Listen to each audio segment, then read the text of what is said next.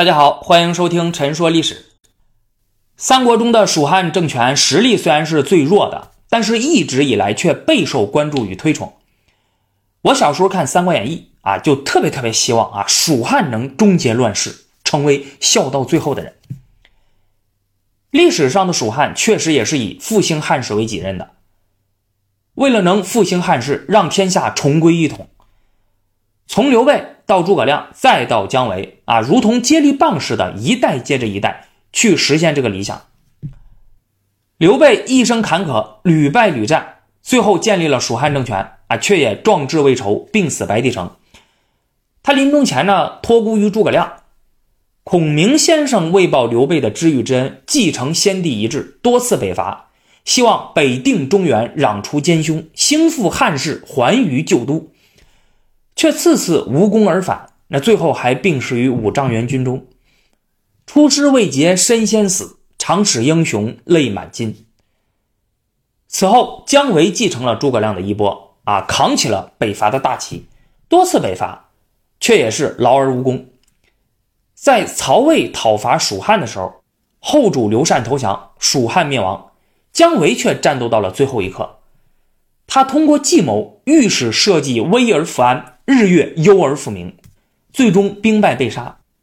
整个蜀汉的历史可以说是充满了悲情色彩，让人感慨万分。那么，这也让我们特别去想探讨这样一个问题：蜀汉为什么没能统一天下，反而是最先灭亡了呢？平时我们看到的一些书啊、文章啊，啊，是吧？这些。大多都是从军事、地理、战略、国力啊等角度去解释这个问题的。不过呢，在我最近看的一本书，就是中国石油大学文体学院的饶胜文老师在《大汉帝国在巴蜀：蜀汉天命的振扬与沉坠》啊这本书里呢，却从政治合法性的角度给出了一个答案，令人耳目一新。饶老师的核心观点是，刘备一开始打出的匡扶汉室的旗号。是具备很强的政治合法性的，这一政治定位足以使他与曹操的挟天子以令诸侯相抗衡。但是因为他在实际操作的时候呢，做出了一些不符合这个政治定位的事情啊，比如采用不光彩的手段，抢占了同为汉室宗亲的刘璋的益州，过早称帝等，那使他的政治合法性遭到了质疑。尤其是在夷陵之败、刘备身死之后。蜀汉政权面临着极大的合法性危机。此时，诸葛亮临危受命啊，通过一系列办法啊，其中最重要的就是北伐，暂时恢复了蜀汉的政治合法性啊，解决了这个危机。可是，因为当初刘备的失误呢，使得诸葛亮北伐的难度系数直线升高啊，最后北伐失败。而当诸葛亮去世之后，北伐逐渐被全盘否定，甚至产生了仇国论的论调。啊，主导了蜀汉末年的舆论，他消解了蜀汉政权的合法性，瓦解了蜀汉臣民在外敌入侵时的抵抗心理，那最终导致了蜀汉的迅速灭亡。可以说，饶老师他把政治合法性提高到了一个足以影响王朝命运的高度。那在我看来呢，这一点啊，并非是高估了。即使是在现代的政治学研究之中，也十分重视政治合法性对一个政权的影响。政治合法性用政治学的理论来解释呢，那就是政府基于被民众认可的原则基础上实施统治的正统性或正当性。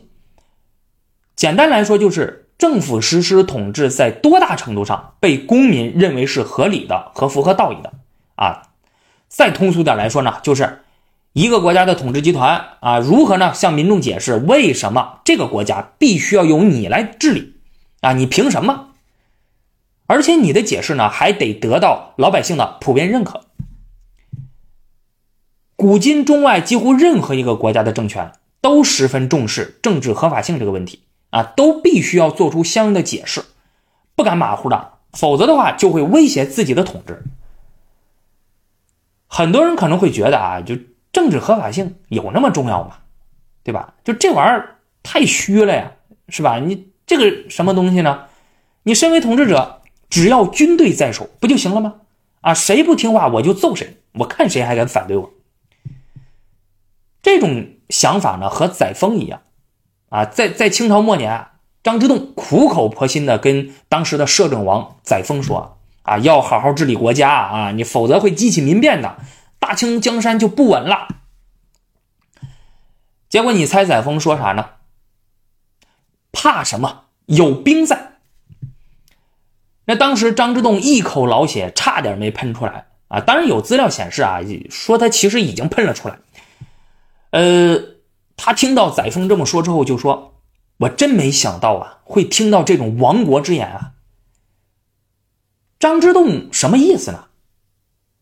他表达的意思就是，你治理国家不能只靠军队呀，啊，你还得有政治合法性呀，要不然谁拥护你啊？啊，你的位子还能坐得稳吗？其实很多政治家那都像张之洞一样啊，意识到了一点，那就是统治国家，暴力虽然是必不可少的，但是却不能是唯一的条件。统治国家需要依赖于民众的自愿服从和社会其他阶层的配合，否则统治成本会非常的高啊，并且会时刻面临被推翻的危险。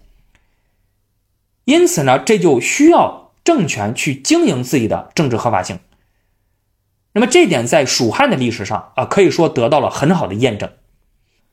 中国古代王朝政治合法性的最高来源是天命。先秦时期，随着夏商周王朝的更替，形成了贯穿整个中国古代社会的重要政治理念——天命观。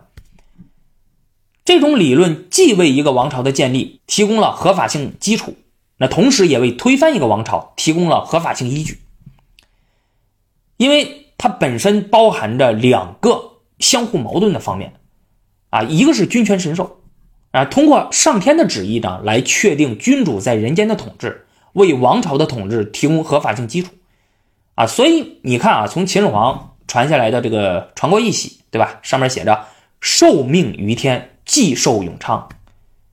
那明清时期的圣旨呢，开头就是“奉天承运皇帝”。另一方面是革命合理，啊，认为统治者的不当行为会导致天命的转移，政权会转移到有德者的手中，啊，为王朝更替提供合法性依据。所谓天命无常，唯有德者居之。因此，武王伐纣，在孟子等一批儒家士大夫的眼中看来呢，那不是犯上作乱、以臣弑君的行为啊，而是诛杀毒夫暴君的正义之举。刘邦。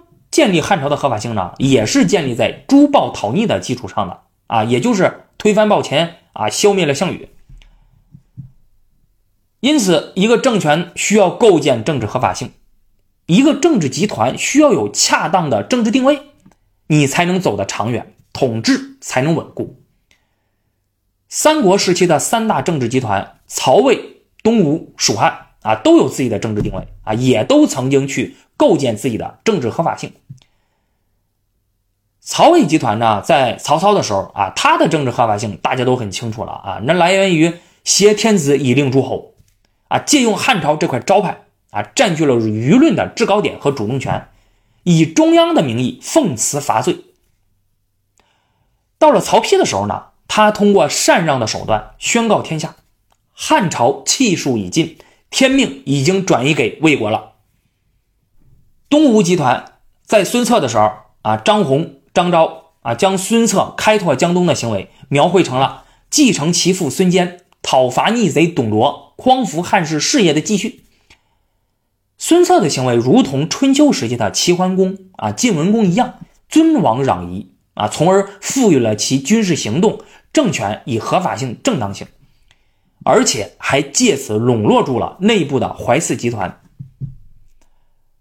到了孙权时期，周瑜和鲁肃啊这两个人，他们认为汉室不可能复兴，啊，因此要成就新的帝业，一统天下，啊，说白了就是要让孙氏家族取代刘姓，啊，取代汉室，建立新的政权。后来继之而起的吕蒙、陆逊啊，他们把帝业呢改为了偏霸之业，目标只是要保据江东，啊，不再追求一统天下了。蜀汉集团的政治定位和合法性来源呢，则是兴复汉室。刘备认为曹操挟天子以令诸侯啊，名为汉相，实为汉贼啊。曹丕取汉朝而代之，那更是谋朝篡位，大逆不道。自己身为汉室宗亲，理应承担起恢复汉室天下的责任。不过，在饶老师看来，刘备集团的政治定位呢，一开始并不清晰啊。这源于在隆中对中，诸葛亮只是从军事地理方面给刘备提供了统一天下的步骤和策略啊，却缺少了明确的政治定位。霸业可成，汉室可兴，那兴复的是谁的汉室呢？是以刘备为代表的汉室，还是以汉献帝为代表的汉室呢？那这一点在当时是模糊的。那么，由于这种最高政治目标的模糊，导致了政治路线的模糊，也使得刘备后续在实现隆中对里面啊跨有荆益的阶段性目标的时候，无法处理好与孙权的联盟关系，给其政治事业带来了消极影响。啊。关于隆中对的得失呢，饶老师在《大汉帝国在巴蜀》这本书里啊，有着极为精彩的分析啊。建议大家读这本书的时候，那一定要先读一下这一个章节啊。可以说，呃，这是这本书里面非常出彩的一章。刘备的政治定位什么时候才比较清晰了呢？是他成为汉中王的时候。啊，刘备通过称汉中王，行大司马事。将自己塑造成了刘邦和刘秀事业的继承人，啊，不过呢，刘备这么做，那实际上也表达出了他将要完成的是刘秀式的汉室复兴，也就是要复兴一个由刘备本人而不是汉献帝所代表的汉室。刘备一直以来啊，都打着匡扶汉室的旗号，但是在实际做的时候呢，却做出了一些。不符合这个政治定位的事情，从而严重的损害了自己的政治合法性。呃，其中一个呢，就是这个呃取益州，啊，夺取益州啊，本来是既定策略，这个是没有什么问题的。那但是刘备在取益州的时候呢，采用了不太光彩的方式，说白了就是啊，就没把表面功夫做好。他本来是受益州牧刘璋的邀请入蜀的。那前脚两个人还见面喝酒啊，相谈甚欢啊，哥俩好啊，对吧？后脚刘备就率军攻占了益州啊，还把刘璋赶到了荆州。那刘备虽然取得了益州啊，但是却付出了不小的政治代价。他采用不光彩的手段，占据了同为汉室宗亲的刘璋的地盘，严重损害了他匡扶汉室的名声。也由此埋下了益州本土士人怀疑他的合法性的这个基础。这一行为甚至还影响到了他与孙权的联盟关系。那当初孙权啊就曾经提议要和刘备共取益州，啊，可是刘备啊说这个自己呀和刘璋是同是汉室宗亲啊，那不能同是操戈呀，他以这个理由拒绝了。孙权呢也接受了啊，那就不打了呗。结果回头刘备就独自占领了益州，那么这让孙权非常的恼火啊！他觉得刘备这背信弃义啊，这不值得信任。尤其是自双方结盟以来，刘备从联盟关系里得到的好处是是远超过江东从中得到的好处的。那赤壁之战后，为了让刘备抵抗曹操啊，孙权甚至都把自己占领的荆州的南郡啊让给了刘备，可是。刘备在抗击曹操上出力却不多啊，反而是孙权与这个曹操经常交战，这让孙权感到很不满意啊，于是就逼迫刘备重新谈判啊，平分荆州。那么后来这个江东的政治定位发生了变化啊，他因为他改成保据江东了，那么这样的话，上游的安全就非常的重要了啊，且之前的经历呢，又让孙权觉得刘备不可信任。啊，于是就派遣吕蒙袭取了整个荆州。那么还有一点，刘备过早称帝了。在曹丕代汉之后，刘备宣称汉献帝已死，啊，也跟着马上就称帝了。那按照饶老师的观点啊，刘备不是不应该称帝，啊，而是早了。在曹丕通过禅让取代汉朝建立魏国后，刘备应该马上出兵。竭尽全力去讨伐曹魏啊！最起码你应该大力声讨曹魏的这种篡逆之举。只有这样，才能宣明曹丕是篡汉的。那宣明曹丕为篡汉，也就才能宣明天命并未转移，这天下仍然是汉室的天下。这样，刘备作为汉室的继承者，那在益州称帝才更具有合法性。但是刘备没有这么做，啊，这就削弱了他的政权的合法性基础。这一点从当时的一些益州本土士人的看法之中也能得到证明。益州啊，一直都有一部分士人啊，他不认可刘备在益州的统治，啊，除了刘备是以不光彩的手段取得了益州之外，还有一个原因就是曹氏篡汉，那刘备应该去讨贼啊，结果讨贼不积极，自己却急着称帝了。那么，在这些人看来呢，刘备所谓的兴复汉室就是个幌子啊，实则是为了实现自己的政治野心。刘备在称帝之后所做的第一件事儿，也不是去讨伐曹魏，而是去攻打东吴去了。那么，在丢失荆州、损失关羽之后，蜀汉的实力大为削弱。刘备在称帝之后呢，迫切需要有所行动，以示公行天罚。啊，他也迫切需要一场胜利，以振奋人心。我打不过曹魏，我还打不过你东吴吗？有人觉得啊，这时候那应该优先讨伐篡汉的曹魏，这才更加符合蜀汉的政治定位啊，有利于他的政治合法性。不过，饶老师认为呢，从蜀汉的立场上来看，东吴的行为也很恶劣啊。讨伐东吴也许没有讨伐曹魏那么具有。道义力量啊，但也绝对不能说它是不正当的。这其中的问题是在哪儿呢？它在于是刘备他没有在关羽死后马上去讨伐东吴啊，而是在称帝之后这才考虑征伐的事情，对吧？那时候离这个关羽死去都已经很久了。这样，你无论是伐魏还是伐吴，它的正当性都已经受到了削弱。这个容易给。当事人留下这样一种印印象，啊，就是在刘备看来，自己称帝比报仇、比讨伐篡汉的曹贼啊，恢复汉室更加重要。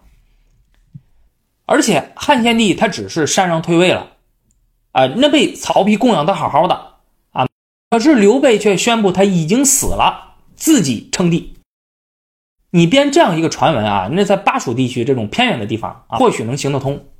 但是在中原却只会让人们看到他自立为帝的私心，这样会大大削弱他在中原的号召力。呃，当然，这其中也许刘备有着自己的考量，比如他需要通过称帝来凝聚人心，他需要保持跨有荆益的军事地理结构，才能与曹魏抗衡等等。那么，或者是史书没有记载的原因。啊，导致刘备做出了这样的选择。也许我们穿越回去呢，也不会做的比他更好。但是就目前史料所见，以及后来历史的发展，也确实说明了刘备他这样做所带来的后续的危害，尤其是对蜀汉政治合法性的危害。这不是马后炮啊。那么这种分析也不是为了去批判刘备。啊，因为不存在完美的选择啊，凡有选择必有代价，而是那么为了通过政治合法性这个角度，我们去尽可能的啊呈现一个历史人物的选择，它所带来的后果，无论它是好的还是坏的，以便人们能够更加深入的去理解那个人、那件事儿，还有那个时代。刘备讨伐孙权的结果大家都知道了，夷陵之战。大败而归，退到白帝城之后一病不起，不久托孤于诸葛亮，病逝了。夷陵之战的惨败与刘备去世，给刚成立不久的蜀汉政权带来了一次巨大的合法性危机。刘备当初在称帝诏书中是如何构建自己的政治合法性的呢？他表示：“汉有天下，隶属吴疆。”啊，因此曹丕称帝时啊，他说这个汉朝的历数已终啊，天命已经转移给了曹魏。那么这个呃这个主张呢，他就是错的了。刘备认为汉室仍然享有天命，他即将建立的这个政权就代表了汉室，天命在此。之前曾经有王莽篡汉，可是那又怎么样呢？光武帝刘秀起兵讨伐，使得汉室中兴。而曹魏呢，曹操他将汉室玩弄于股掌之中，曹丕竟敢篡位，大逆不道。因此，刘备将继承汉家二祖啊，也就是汉高祖刘邦、汉世祖刘秀啊，攻行天罚，讨曹灭贼，完成汉室的再次复兴。可是现在蜀汉遭遇如此的惨败啊，刘备本人也死了。那么天命是否真的如刘备称帝时所宣扬的那样，并未转移，而是继续在刘氏身上呢？蜀汉还能否再次完成汉室的复兴呢？那么这引发了很多人对于蜀汉政权合法性的疑虑啊，也就是你这个漂亮话说的那么好那么多，但是在真正实践的时候呢，却出现了这么大的问题。那你怎么还能让其他人去相信你呢？对吧？这会引起了人们对于你这个政权的合法性的担心，以及你的那个目标到底能不能实现。而那些一直以来就不认同刘备统治的一些呃益州本土士人啊，早就在议论啊刘氏气数已尽呐，并且将那个时代广为流传的呃代汉者当屠高啊这个谶语解读为曹氏代汉。啊，说人家那才是正统。益州内部也已经发生了一些人的反叛，而在外部呢，认为自己受汉室禅让为天下正统的曹魏，正对蜀汉展开了和平统一的攻势，希望蜀汉取消帝号，归顺称藩。可以说，在当时，如果你处理不好这些问题的话，那么蜀汉的统治恐怕会土崩瓦解。因此，在诸葛亮主政之后，他采用了四个办法来处理蜀汉的合法性危机，重建人们对于恢复汉室事业的信心。第一，改元建兴。汉朝的第一个年号是建元，而恢复汉室天下、实现中兴的汉光武帝的第一个年号是建武。啊，因此这次改元呢，那么第一个字儿也取建字儿。啊，第二个字“兴”是中兴的意思。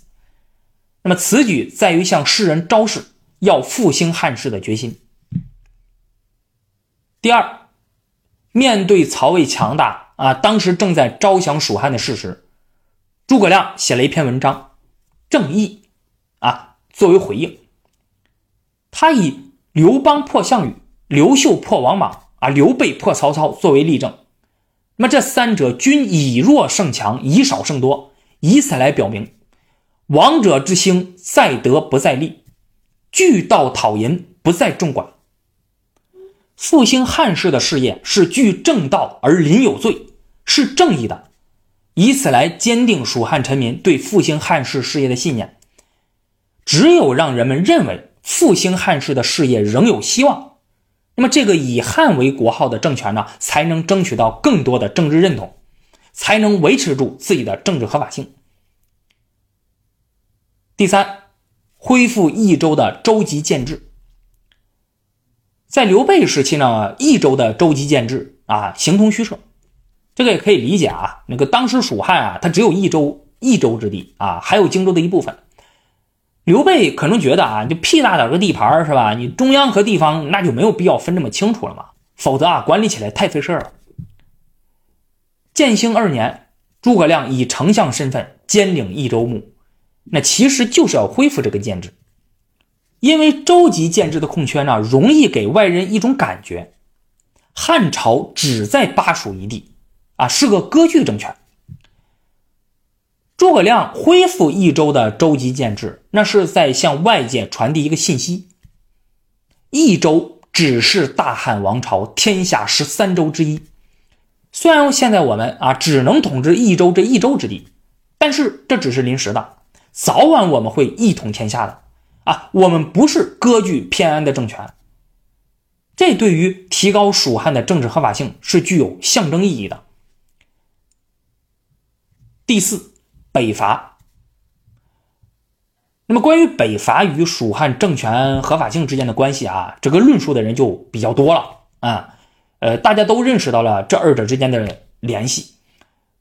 诸葛亮屡次北伐，那么即使有人批评他穷兵黩武，对吧？劳民伤财，但他依然这么做，那是因为诸葛亮啊，他并不是只是想，对吧？通过北伐来实现恢复汉室天下的理想，更重要的是要通过北伐来维护蜀汉政权的合法性。北伐不只是军事行动，它承载了更多的政治意义。饶老师在《大汉帝国在巴蜀》这本书里呢，有一个之前啊。啊，我没有看到过的一个研究成果，那很有意思，就是他认为刘备临终托付于诸葛亮的重点，不是在强调复兴汉室的目标必须要完成，而是北伐讨贼的事业必须开展。刘备此时算是彻底想明白了，曹魏通过汉室禅让的手段而建立，并且占据了中原，实力强大。那么，在这种现实情况下，蜀汉必须要明确曹氏是贼，曹丕代汉的行为是篡汉，是篡夺，那才能昭示世人，这天下仍然是汉室的天下，刘氏仍然享有天命，这样蜀汉在巴蜀一隅之地的统治，那才是合法的。尽管他的统治目前只限于益州之地，但是这只是临时状态。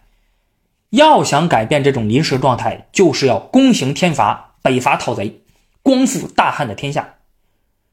只有通过北伐，才能巩固蜀汉政权的合法性，才能让蜀汉延续下去。如果只想保住现有的基业的话，那么现有的这点基业也保不住。诸葛亮在《后出师表》里开头就说：“先帝深虑汉贼不两立，王业不偏安。”因为天命是具有唯一性的，啊，天无二日，民无二主。所以自秦汉之后呢，稍微有点追求的王朝呢，他都要追求大一统。不追求大一统，他就没有统治合法性。因此，在汉朝其他地方被他人占据的情况下，蜀汉必须要通过北伐啊，讨伐贼寇来证明自己不是偏安割据的政权，而是要实现大一统的。那你这样才能维护住自己的合法性。不过，纵使诸葛亮啊做了这么多的工作啊，暂时解决了这个蜀汉政权的合法性危机，让蜀汉得以暂时稳定下来。但是，由于当初刘备的失策啊，导致荆州已经被东吴所占据。之前诸葛亮在隆中对中设想的跨有荆益、两路出击的军事态势呢，无法实现了。啊，他被迫只能通过益州这一线来出兵北伐。由此地北伐，不仅远离中原，而且地势险峻，交通不便，啊，运粮运兵都存在着很大的问题。蜀道难，难于上青天。那么这种难啊，不只是对外面的人难啊，对蜀地的人也是难啊。啊，也就是说，别人确实是不好进来，对吧？但是你自己也不方便出去啊。这也导致了蜀汉北伐屡屡失利啊，无法与曹魏长时间持续对抗，统一天下已经不可能了啊！时也命也，非人力所能挽救。在诸葛亮去世之后，蜀汉先后主政的蒋琬、费祎，他们在政治上继承诸葛亮的遗志，继续高举复兴汉室的旗帜，但是在军事上，哎，却实行了总体收缩政策。加强四境的防御，啊，只是以有限的军事行动作为北伐的象征，啊，比如让姜维啊以少量的兵力偶尔攻打下曹魏而已。蒋琬、费祎啊，他不是不知道北伐的重要性啊，否则他也不会做出啊，对吧？上面那些决策了。但是因为蜀汉啊，它本身就实力弱小，想想他就益州那么一个地方，又连年北伐，啊，已经快撑不住了。他们觉得，即使大规模北伐，也不可能消灭曹魏了。那诸葛亮都办不到的事情，你更不要说他们了。在费祎死后，姜维掌握了蜀汉的兵权啊，开始不断大举北伐。然而，一些武将呢，却纷纷对此表示反对。他们的理由就是蜀汉力量弱小啊，不应该穷兵黩武。不仅武将反对啊，文臣也是如此。当时有位官员啊，蜀地大儒乔州。他写了一篇文章《仇国论》，那这里面的中心思想就是要审时度势啊。蜀汉力量弱小，立国已长，承平日久，百姓安于现状。如果频频用兵，穷兵黩武，那么百姓就会生活困苦啊，士兵也不满意，那么最后就会出现变乱啊，导致蜀汉土崩瓦解。因此呢，要体恤百姓啊，反对北伐。在饶老师看来，乔州的仇国论，他主导了蜀汉末年的舆论。他从理论上否定了自诸葛亮以来蜀汉关于北伐的整套论述。乔州是蜀汉与曹魏啊，如同殷虞与赵建啊，两国并争于世，裂解了汉贼不两立的天下前提，也就消解了蜀汉帝业与汉室天下之间的逻辑连结，消解了北伐讨贼的政治意义，因而也就消解了蜀汉政权的天命依据。盖言之，乔州此论消解了蜀汉政权的合法性。乔州的这番言论呢，也不是空穴来风。啊，一直有着舆论基础，在蜀汉内部，在益州士人之间，一直存在着不认可刘备父子统治的钱流。啊，他们认为刘备以不光彩的手段夺取益州，而而且把称帝看得比讨贼更加重要。啊，因此并不具备合法性。之前诸葛亮在世的时候呢，还能压得住他们。啊，但是随着成平日久，蜀汉克己集团中的能人一个个去世，那么。这股钱流就会浮出水面，而且随着时势变迁，姜维北伐本身的意义也在迷失。诸葛亮把曹魏定位为篡夺汉室江山的贼啊，北伐曹魏乃是讨汉室之贼啊，这样北伐才具有支撑蜀汉政权合法性的意义。可是到了姜维北伐的时候呢？啊，曹魏的政治主题已经变为了司马氏开始篡夺曹魏江山了。啊，曹氏篡汉那都快成了上代的事情了。